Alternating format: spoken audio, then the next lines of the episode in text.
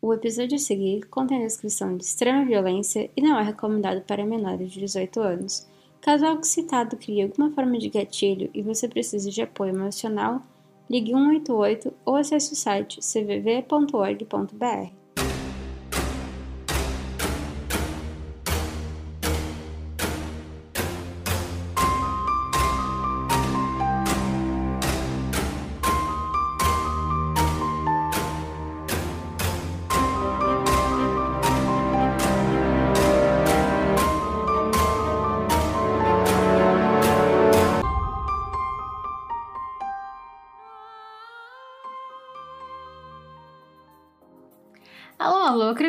Criminologers! Nossa, fazia tempo, hein, que eu não chamava vocês de Criminologers.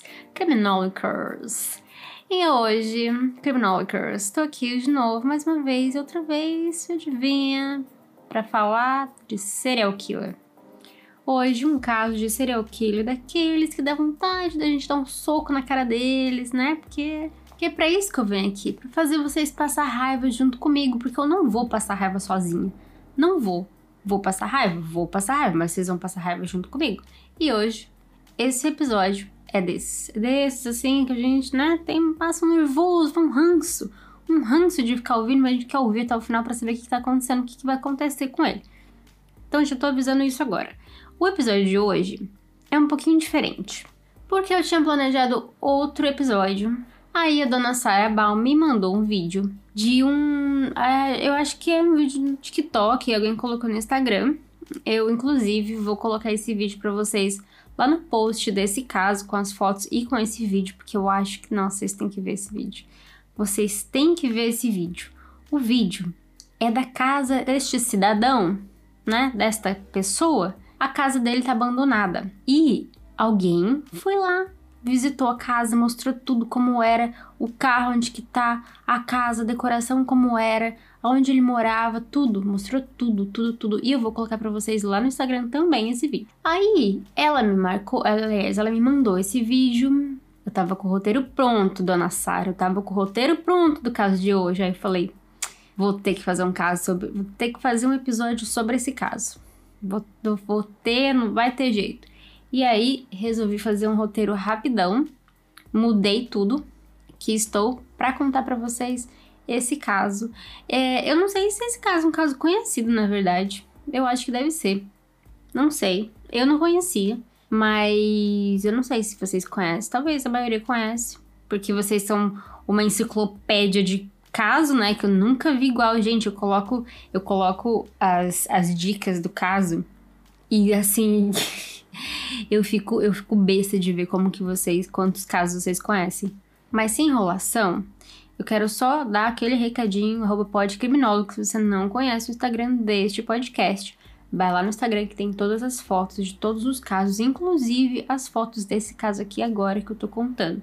Mais uma coisa, o livro que eu contei no episódio passado, o Manual de Assassinato para Boas Garotas, tá em promoção. Isso, isso que você tá vendo, tá com 20% de desconto. Então, se você ainda não comprou o seu, vai lá no Instagram, vai lá nos destaques e procura por parceiros.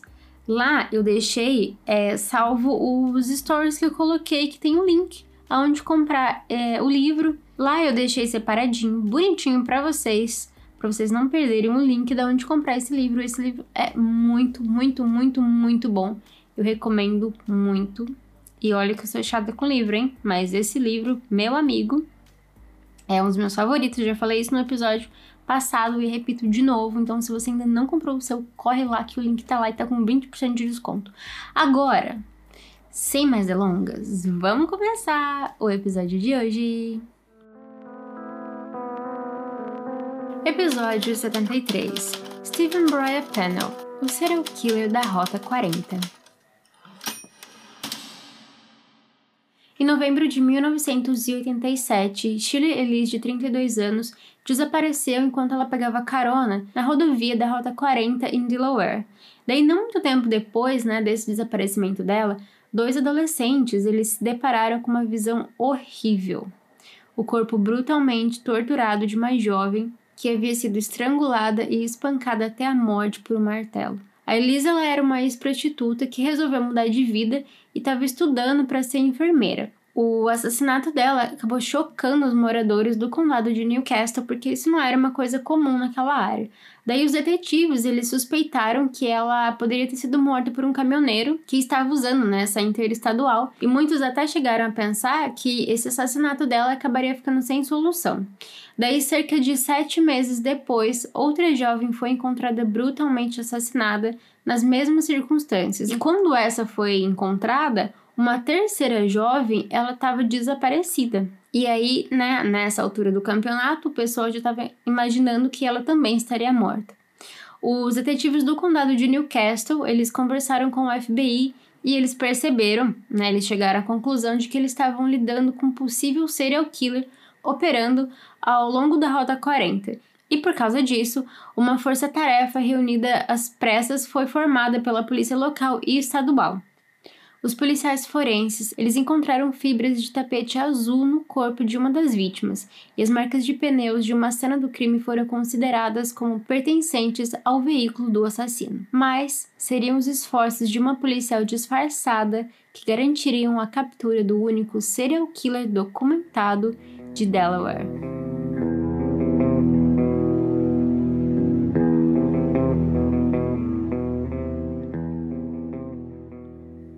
Passaram-se três dias após o fim do feriado, mas Shirley Ann Elise, de 23 anos, estava levando uma bandeja de ação de graças ao Wilmington Hospital para um paciente com AIDS em tratamento. Ela havia deixado a casa da família no empreendimento Brookmont Farm, em New York, um pouquinho antes das seis da tarde, no dia 29 de novembro de 1987, para fazer uma jornada de 14 milhas, que dá mais ou menos uns 22 quilômetros, mais ou menos. Ela começou a caminhada pela Rota 40, que era uma área que ela conhecia bem, né? Porque lembrando, ela foi prostituta por um tempo e essa rota normalmente era onde ela trabalhava. Então ela conhecia bem aquela área. Só que ela havia deixado né, esse mundo de prostituição para trás e estava frequentando uma escola de enfermagem. Em algum momento durante a caminhada dela, ela deve ter decidido pegar uma carona e acabou escolhendo pegar essa carona nessa rota 40, que ficava na área sul de Wilmington. Wilmington. Wilmington. Nossa, que nome difícil. Wilmington. Wilmington. Se você aí que tá me ouvindo e mora por perto, me fala se eu falei certo esse nome, porque eu acho que eu falei errado. Wilmington. Enfim, ela tava lá na rota 40, tá? Decidiu pegar uma carona para chegar mais rápido na cidade. Daí, por volta das 9h25 da noite, dois adolescentes estavam procurando um local ideal para dar uns pega e encontraram um corpo que mais tarde foi comprovado que era o corpo da Shirley Liz. Quando a polícia chegou no local, eles encontraram um corpo parcialmente vestido, jogado no chão com as pernas abertas. A autópsia acabou revelando que ela havia sido amarrada nos pulsos e nos tornozelos, torturada e mutilada com o que parecia ser uma ferramenta de trabalho. Também havia fitas adesivas pretas, provavelmente usadas para impedi-la de gritar, ainda presa em seu cabelo. Embora não houvesse é, evidências né, de agressão sexual, ela sofreu muito, muito, muito antes do seu assassino enrolar uma ligadura em seu pescoço e golpeá-la repetidamente na cabeça com martelo. Os investigadores eles ficaram perplexos com esse assassinato tão cruel e sem sentido nenhum. Sete meses depois, outro corpo foi encontrado, o da divorciada Catherine de Mauro, de 31 anos, que caminhava pela Rota 40 por volta de 11h30 da noite do dia 28 de junho de 1988. Eu tenho medo de sair na rua até a tarde, quando tá escurecendinho, sabe? Eu já fico com um pouco de medo. Agora você imagina essa pessoa que. Ah, eu vou caminhar agora, quero dar uma voltinha agora. E é tipo 11 e meia da noite. Eu tô com medo só de ler que elas estavam caminhando 11 e meia da noite. Bom, seguindo ainda o caso, né? Daí, como a gente sabe, ela estava lá caminhando 11 e meia da noite no dia 28 de junho de 1988. Ela tinha um histórico de prisões por prostituição, mas não se sabia se ela estava trabalhando naquela noite, né, que ela desapareceu, ou se ela só pediu uma carona. O que acontece é que sabe-se que ela aceitou a carona de um estranho que estava dirigindo uma van azul. O seu corpo ele foi encontrado por volta de 6 e 26 da manhã do dia seguinte, por alguns trabalhadores da construção do complexo de apartamento Fox Run. A Catherine ela foi encontrada em umas circunstâncias bem parecidas com a Shirley, com os pulsos e tornozelos amarrados, né, com fita é, adesiva preta cobrindo sua boca. Exceto que dessa vez ela estava completamente nua, mas mais uma vez não havia sinal de atividade sexual, só que ela tinha sido torturada sadicamente com ferramenta de trabalho. E a maneira da morte dela também foi a mesma. Ela foi estrangulada com uma ligadura e espancada com um martelo. O capitão da polícia do condado de Newcastle, James Hedrick, que acabou né, se juntando uma força-tarefa para caçar esse assassino, ele disse mais tarde, aspas, tudo era consistente com o caso Elise. Sentimos que a mesma pessoa era responsável por ambos os assassinatos. Fecha aspas. Só que houve uma diferença bem significativa, porque dessa vez o assassino tinha deixado uma pista no corpo da Catherine. Essas pistas eram fibras de tapete azul que estavam por todo o corpo. Uma semana depois, a força-tarefa foi formada por alguns oficiais da polícia do estado de Delaware e do departamento de polícia do condado de Newcastle. Com sede própria perto do aeroporto do condado de Newcastle, e com cerca de 60 membros, esse foi por um tempo o terceiro maior departamento de polícia do estado. Tínhamos acesso a um avião, helicóptero e veículos alugados. Dinheiro não era um problema. Não conheço ninguém que já trabalhou para uma agência do governo onde o dinheiro não era um problema. Tínhamos um orçamento ilimitado. Fecha aspas. A força-tarefa se reuniu com um membro da unidade de ciência comportamental do FBI em Quantico, Virgínia e foi a conclusão do Beryl que um serial killer era responsável pelos crimes de Delaware e estava usando a Rota 40. Essa era a única conexão entre as duas vítimas, como meio de caça às vítimas. A força-tarefa, então, designou algumas policiais femininas vestidas de prostituta para trabalhar naquele trecho na rodovia em busca de possíveis suspeitos. Essas policiais disfarçadas, elas eram instruídas para conversar com os, com os homens, né, com os caras que paravam é, o carro nessa estrada, assim meio que flertando com eles, mas que nunca, nunca de maneira alguma elas poderiam né, entrar no carro. Então, assim, elas conversavam via até onde, onde que é o negócio. Nesse meio tempo, outros oficiais eles trabalhavam para identificar aquelas fibras, lembra aquelas fibras azuis que foram encontradas no corpo da Catherine? E daí, no dia 28 de agosto de 1988, outra prostituta desapareceu. Margaret Lynn Finan, ela estava trabalhando nas ruas ao longo da Rota 13. E aí você pensa, ah, mas não era na Rota 40. Mas a Rota 13, ela era tipo um entroncamento da Rota 40. Ela ficava assim, ó, é tipo uma encruzilhada no negócio. Era onde que as duas se trombavam, era onde que as duas se cruzavam. Daí algumas testemunhas, né, elas, elas relataram que elas viram a Margaret entrando dentro de um furgão Ford azul com os faróis redondos dirigidos por um homem branco. Daí vocês lembram que tinham várias policiais femininas disfarçadas naquela trabalhando naquela rota, né? A policial do condado de Newcastle, a Renee Tantner, ela era uma dessas policiais que trabalhava disfarçada, se passando por prostituta. Em 14 de setembro de 1988, ela estava andando pela Rota 40 na tentativa, né, de encontrar algumas, alguma pista, alguma coisa que pudesse resolver esse caso. E naquele dia, em particular, a Renée, ela foi abordada rotineiramente por um homem, né, nada novo, e o Hendrik, ele lembra, abre aspas, tivemos uma grande quantidade de pessoas paradas para ela, médicos, advogados, professores. A certa altura, havia uma fila de cinco ou seis veículos com homens esperando para falar com ela. Fecha aspas. Daí, numa certa altura do campeonato, um furgão Ford azul com uns faróis redondinhos passou e então parou um pouco mais adiante na estrada, antes de resolver voltar. A Renée, ela estima que a van passou por ela pelo menos umas sete vezes no espaço de 20 minutos. Daí, quando ela caminhou para um local mais isolado, a van parou e um homem branco abriu o painel lateral. A Renée, esperta que ela, ela notou imediatamente o carpete azul que revestia o interior da van, Lembra? Fibra azul? Então, guarda, guarda essa informação. E ela também estava ciente da frieza do motorista em relação a ela. Abre aspas. Ele era diferente de qualquer outra pessoa que parou para mim. Foi difícil entrar em uma conversa. Ele não estava no momento. Ele estava olhando através de mim. Fecha aspas.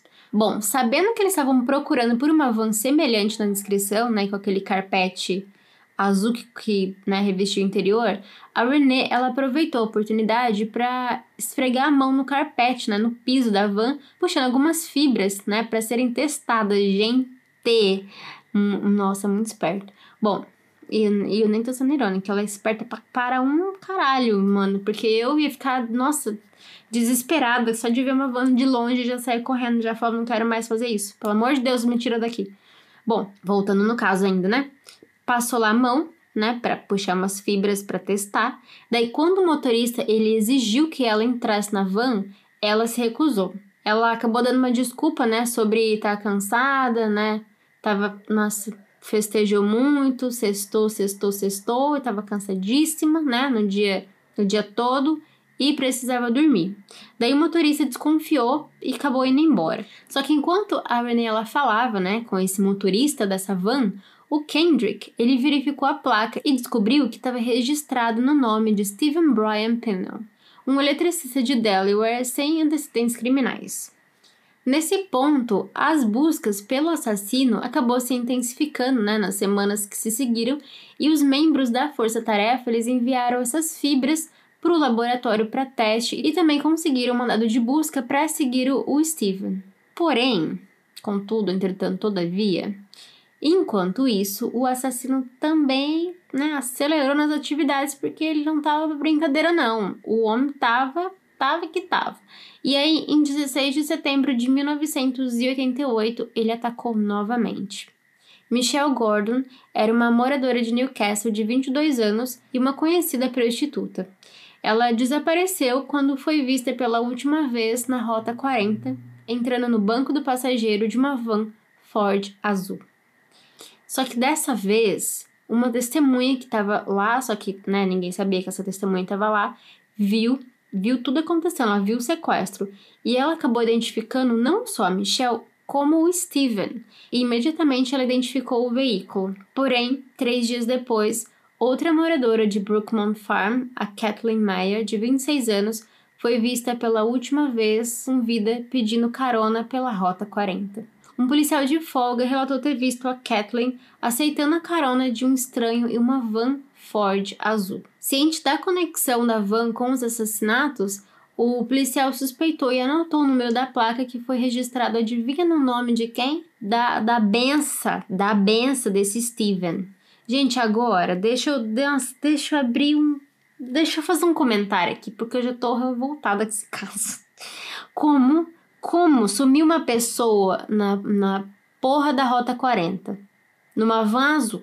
Me, me, me bota na televisão, me bota num cartaz, no outdoor do tamanho de um prédio, me coloca em qualquer lugar, falando, pelo amor de Cristo, não me entra numa azul na Rota 40.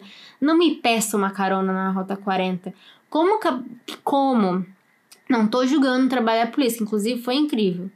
Porém, barra, porra, meu amigo, me, me avisa o povo, né? Me avisa o povo, porque não tem como também ficar lá investigando assim, ó, embaixo dos panos, sem falar nada para ninguém.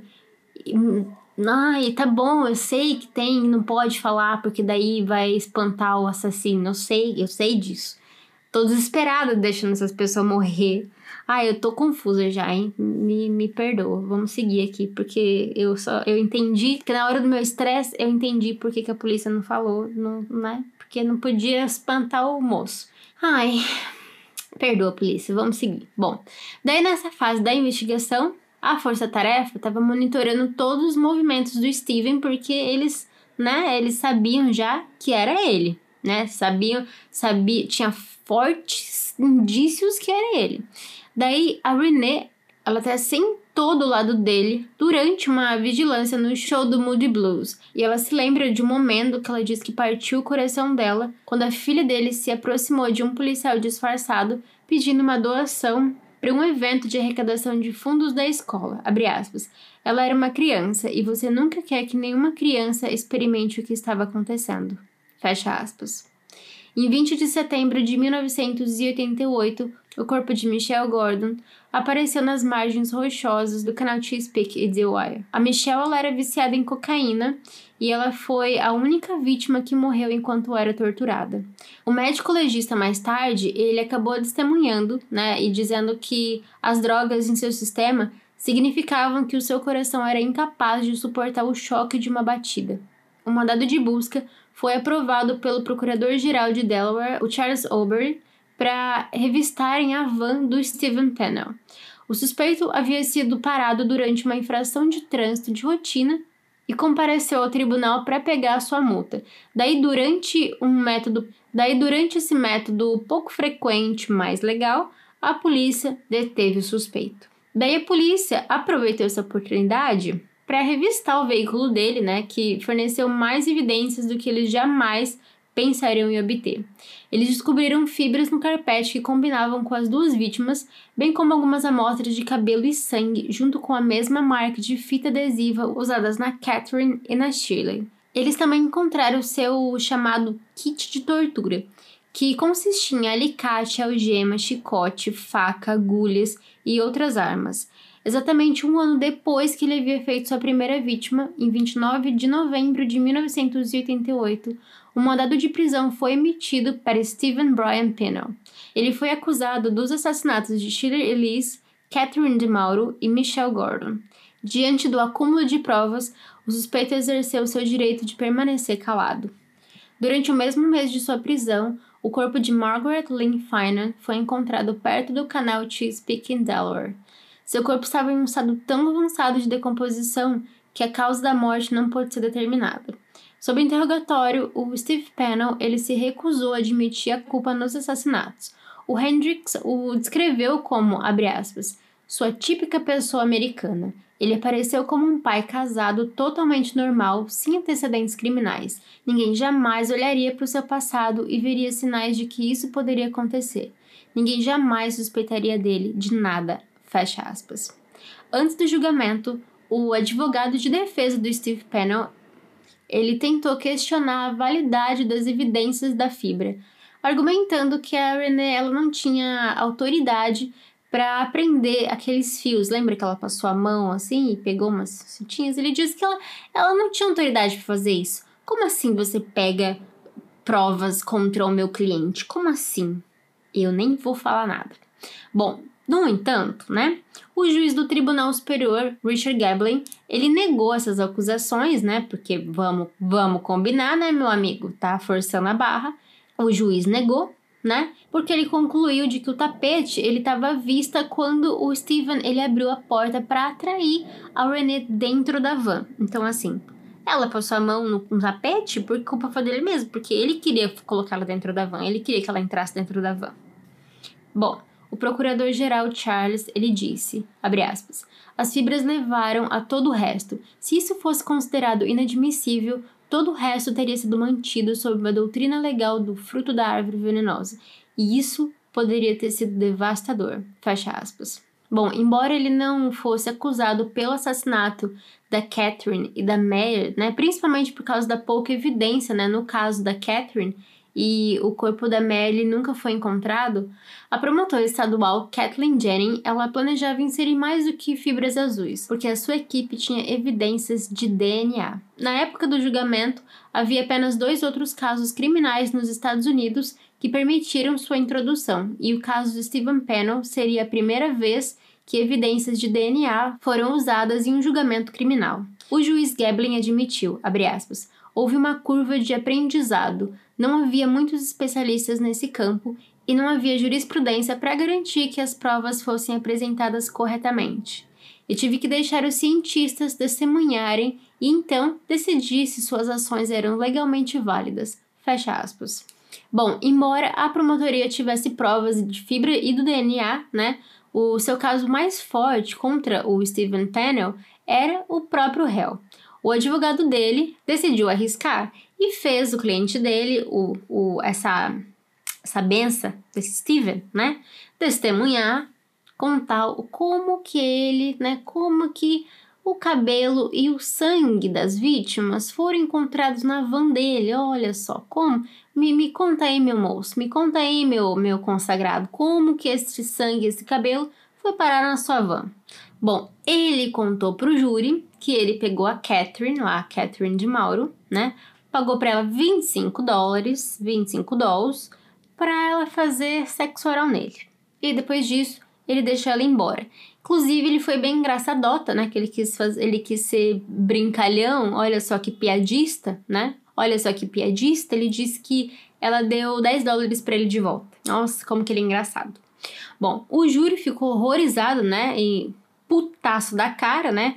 Por esse comportamento frio, além de, de querer fazer, fazer uma piadota com o negócio que não tinha um pingo de graça. O advogado dele, inclusive, disse né, sobre esse testemunho do cliente dele, abre aspas, foi o melhor testemunho que eu já vi. Ele explicou tudo, porém o que ele foi pego foi no seu comportamento. Ele tinha esses olhos frios e escuros que não se moviam muito. Tentei trabalhar com ele, mas as pessoas são quem são. Fecha aspas. O promotor estadual concordou, aspas. A maneira como ele descreveu Catherine foi tão fria. Ele falou sobre ela como se ela fosse um pedaço de lixo que ele poderia simplesmente jogar fora, e acho que isso o revelou na frente do júri. Fecha aspas. Apesar desse comportamento bem desagradável né, no, no banco dos réus, o júri ainda estava lutando com três acusações de assassinato e passou oito dias revisando as evidências que seriam a deliberação mais longa na história legal de Delaware. O advogado dele, né, o advogado do Steven, ele compartilhou seus sentimentos sobre a espera, Eu estava passando por angústia todos os dias. Achei que seria um veredito rápido e ele seria condenado em dois dias. A cada dia que passava, eu pensava que tivéssemos algo acontecendo. Fecha aspas. O júri finalmente chegou em veredito em 23 de novembro de 1989, dia de ação de graças. Jenny, Mary, Kathleen, o advogado de Stephen e Patty Latham, do gabinete do procurador-geral, abandonaram seus planos de férias quando uma terrível tempestade de neve caiu sobre a região, para que pudessem saber do destino de Stephen Pennell. Quando todos voltavam ao tribunal, o juiz Gablin lembrou, aspas, foi um pouco surreal estar no tribunal. O pensamento era que o júri deveria ter sido feito antes do dia de ação de graça. Se eles fossem isolados por um tempo, eles não seriam capazes de voltar para suas famílias. Fecha aspas. Bom, o júri retornou com o veredito de culpado e Stephen Pennell foi condenado pelos assassinatos de Shirley e Catherine, enquanto o júri ainda não tinha uma certeza absoluta sobre o caso da Gordon. O advogado do Stephen, ele explicou, aspas, em retrospecto provavelmente foi o veredito correto. Havia muitas evidências que ele tinha que explicar. Fecha aspas. Um buquê de flores chegou à mesa da juíza logo após o veredito. O cartão dizia, abre aspas, das mulheres da Rota 40. Você nos fez sentir como seres humanos. Fecha aspas. Meu Deus, gente, eu tô arrepiada com esse cartão. Sério. Bom, daí, né, o júri também ficou num impasse na pena de morte e em 1990 Stephen Pennell foi condenado a duas penas de prisão perpétua. Daí seguiu um longo processo de apelação com o advogado alegando que a, a apreensão né, daquela fibra era inconstitucional, entre outras coisas. Ele estava tentando, ele estava dando tiro para tudo quanto é lado, né, para ver se conseguia alguma uma coisa, mas acho que não. Enfim, daí com base né, nessas novas evidências, o Estado respondeu, né, indiciando o Stephen Pennell pelo assassinato da Mare e da Gordon. O Steven ele fez um pedido incomum, né, de proceder sem advogado, uma moção que foi concedida. Em um movimento que chocou a nação, o Stephen Pennell ele não contestou os dois assassinatos e pediu ao Tribunal Superior que o sentenciasse à morte, mas ele se recusou a confessar. O Gablin ele disse, abre aspas, eu nunca vi tanta reviravolta num caso. Fecha aspas. Enquanto ele estava na prisão, em 1991, o Stephen Pennell ele foi submetido a uma avaliação psiquiátrica que foi submetida à Suprema Corte de Delaware. E esse resultado acabou vindo negativo para psicose, depressão, paranoia e também descreveu como, abre aspas, um homem de 33 anos, agradável, atraente e amigável, que se relacionava bem com o examinador. Fecha aspas. O ex-advogado do Steven, ele também expressou sua própria opinião sobre o cliente. Abre aspas. Seus atos foram indescritíveis, mas é difícil conectar o Steven Pennell, que conheci, com a pessoa que cometeu esses crimes horríveis. As avaliações psiquiátricas nunca o diagnosticaram com problema de saúde mental. Fecha aspas. Uma audiência foi realizada, né, para determinar se ele deveria ser poupado da punição do Capitólio, e o Stephen Pennell ele apresentou um argumento conciso e eloquente, nossa, que palavra difícil, eloquente, né, a favor da sua própria pena de morte. Em um discurso repleto de citações bíblicas, aspas, a lei foi desenvolvida a partir de um livro, e é desse livro que cito. Em Números, capítulo 35, versículo 30. Quem matar uma pessoa, essa pessoa será morta. Também em Gênesis, capítulo 9, versículo 6. Quem derramar sangue de um homem por homem, seu sangue será derramado. Este tribunal me considerou culpado pelo depoimento de testemunhas. Então, eu peço que a sentença seja a morte como dita pelas leis do Estado e pelas leis de Deus. Isso é tudo o que tenho a dizer. Fecha aspas. Bom, em uma situação bem comum, o Steven Pennell ele se recusou a admitir a culpa, mas ele exigiu ser executado pelos crimes. No Halloween de 1991, ele foi condenado à morte. Como era o procedimento legal padrão né, das leis de Delaware, todos esses casos eles são automaticamente apelados para uma Suprema Corte do Estado. Daí, em 11 de fevereiro de 1992, ele compareceu perante o tribunal de cinco juízes para solicitação da sua própria execução. Só que ele ainda se recusou a admitir a culpa. Ele continuou sendo a única pessoa a se representar perante a Suprema Corte do Estado e a única a pedir a morte. O ex-juiz da Suprema Corte, Andrew Moore, que ouviu o argumento do Stephen Pennell, ele disse, aspas, a coisa mais incrível foi que ele falou sobre os crimes na terceira pessoa ele nunca usou a primeira pessoa. Foi uma coisa estranha, bem estranha, fecha aspas. Daí uma situação incomum, o Steven Pennell, ele assumiu, né, o papel de promotor, como se ele tivesse exigindo a pena de morte para um assassino cruel, O perpetrador deve ter sentido prazer nos assassinatos. Como ele não cometeu apenas um, mas continuou da mesma maneira depravada nos outros, esse prazer é evidente. Queridos, isso foi ele que disse, tá? No tribunal. Chocada, chocada que vocês achavam vocês achavam que Ted Bundy, Ted Bundy era o advogado dele mesmo e deu um show? O outro não bastasse ser o advogado, ele queria ser o promotor no julgamento, no, negócio inteiro. Ele falou que, que falou de tudo e ele era o, o julgamento inteiro era ele, só que não queria mais o quê? Que só faltou ser o juiz agora, né? Pra falar mais coisa nesse caso.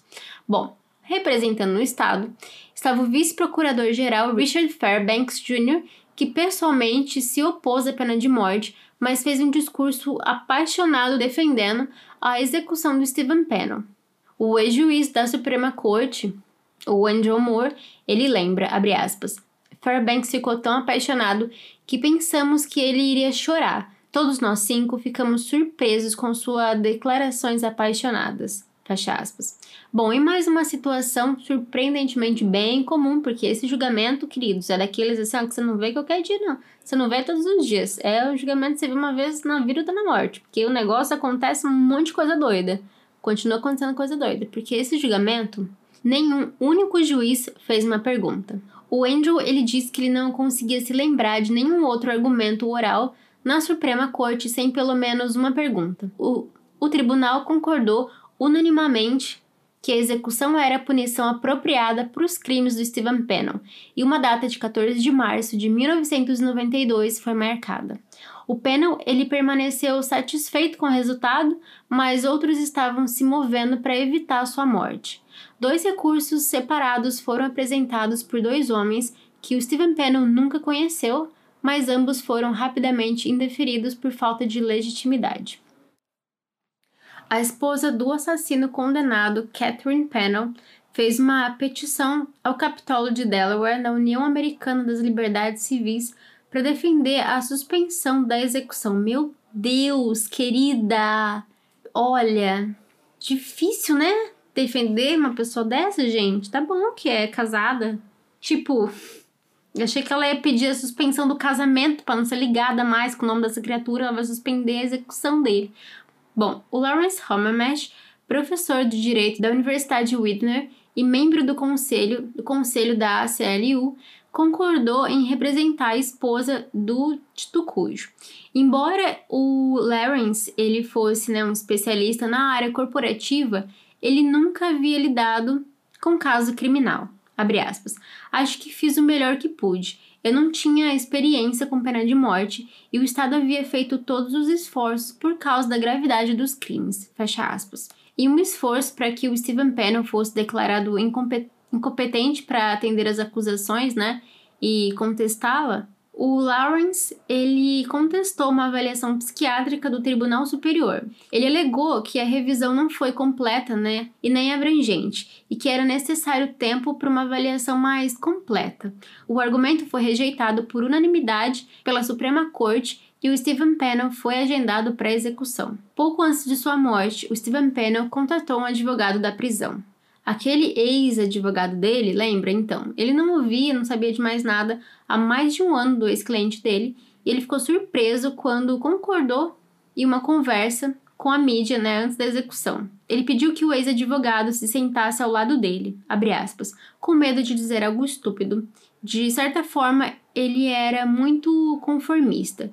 Ele se importava muito com o que as pessoas pensavam dele. Fecha aspas. No entanto, o Steven Pennell ele não aproveitou essa oportunidade diante da mídia para confessar os seus crimes. E a entrevista ela acabou não revelando nada além do que o Steven Pennell havia planejado para sua última refeição. Em 14 de março de 1992, Steven Brian Pennell foi o primeiro homem executado em Delaware nos últimos 46 anos. Ele não ofereceu nenhuma palavra final, ele não quis falar nada, né, ou qualquer explicação para os crimes que ele cometeu. O Hendrick, ele disse, abre aspas, eu esperava e rezei para que antes de Stephen Pennell morrer, ele nos dissesse aonde poderíamos encontrar Kathleen Mayer, ou pelo menos nos desse um lugar para procurar.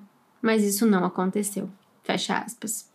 Foi apenas um dos muitos segredos que Stephen Pennell levou com ele para o túmulo como e por que um pai aparentemente normal, de 31 anos, casado e pai de dois filhos, decidiu embarcar em uma matança e por que ele se recusou a admitir a culpa, mas exigiu sua execução. A René lembra aquela policial, aquela policial disfarçada, ela disse, aspas, pedir a morte foi sua maneira de admiti-la. Fiquei tão surpresa quanto qualquer outra pessoa, mas estou feliz por ele ter poupado as famílias das vítimas e sua própria família anos de apelação. Fecha aspas. Já o procurador-geral diz, aspas, até hoje quero saber por quê. Todos nós envolvidos queremos entender melhor. Normalmente, há algum evento horrível na vida de um serial killer que explica como eles se tornaram sociopatas, mas no caso do Steven Pennell não conseguimos. Esse é um mistério persistente. Por quê? Ele nunca permitiu as entrevistas que nos deram respostas. Até o FBI tentou falar com ele e chegaram a uma conclusão do que o levou a fazer isso, mas ele simplesmente não falava. Fecha aspas.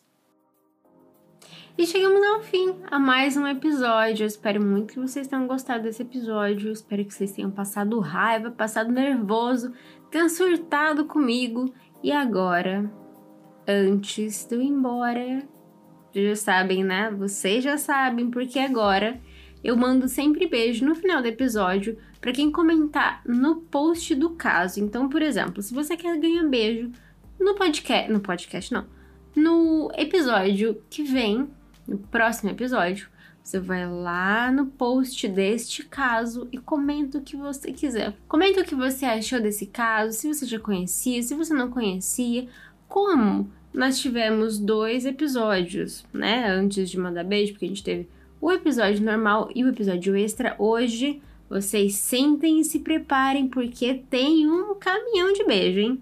Então, vou começar pela Sara Bal, a Sara, inclusive, que, né, me deu essa dica, essa dica, sem ela perceber, ela me deu essa dica de fazer esse caso. Então, Sara, um beijo. Inclusive, um beijo para Sara Marcial também, um monte de Sara, um monte de Sara. Então, Sara, beijo. Sara, beijo e Sara, beijo. As duas Saras. Um beijo pro Thiago Moraes, pra Flávia Souza, pra B. Carries Art, eu acho que eu falei certo, não sei. Um beijo pra Lana Cicuto, pra Raquel Carvalho. Um beijo pra Carissa Martins, pra Shirley Batista, pro Winder Júnior. Um beijo pra Vivian Rodrigues, para Marcia Bender, Carolina Garcia, para Larissa Valentim, para Jéssica Esperandio, para Eli Barreto, Tati Betoni, Janaína da Costa, um beijo para Camila Jensky, Jensky? Jensky? Jens. Camila, eu tô confusa com seu sobrenome, hein? Olha, vou ficar te devendo essa, porque acho que eu falei errado o seu sobrenome. Um beijo, Camila. Importante é né, o que importa. Um beijo pra Giovana, inclusive a Giovana acertou o episódio dessa semana. Um beijo pra Hanna, beijo Hanna, pra Hanna e pra mãe dela. Um beijo pra Cris Cardoso, lá de Fortaleza, no Ceará, que me disse que ela escuta o episódio do trabalho para dar uma relaçãozinha. Então, Cris, um beijo, muito obrigada por ouvir o podcast. Um beijo pra Jamile, um beijo pra Adri Soares, pra Bel Pacheco, um beijo pra Ana, lá do Almanac de Férias da Ana que inclusive comentou que começou a ler o manual de assassinato para boas garotas depois que ela viu o episódio extra. Inclusive, se você começou a ler esse livro, se você comprou o livro, me manda uma mensagem, tá? Manda uma mensagem, eu vou lá no post, comenta, fala, Carol, comecei a ler o livro. Carol, comprei o livro, tô lendo agora. Carol, tô esperando o livro chegar. Me conta porque eu quero saber o que vocês acharam desse livro. Continuando ainda, um beijo para Monize Felsen, um beijo para Pamos do Besteral, um beijo para Eliane Monteiro, para Priscila Aranda, para Karine Brito, beijo para Valéria Jesus, para Bianca Botweiser, eu falei certo o seu nome, Bianca? Ó, gente, gente, pelo amor de Deus, eu não sei lidar com essas pessoas de sobrenome chique, porque eu não sei falar esse sobrenome. Não sei. Eu preciso, eu preciso ter aulas de como falar sobrenome chiques. Então, Bianca, um beijo, muito obrigada pela companhia. Um beijo para Rayane César e um beijo para Lito, do Glow Graveyard. Então, meus queridos, beijos dados, recados dados. Se você esqueceu a roupa de criminóloga, parei. Então, é isso. Eu vejo vocês no próximo episódio.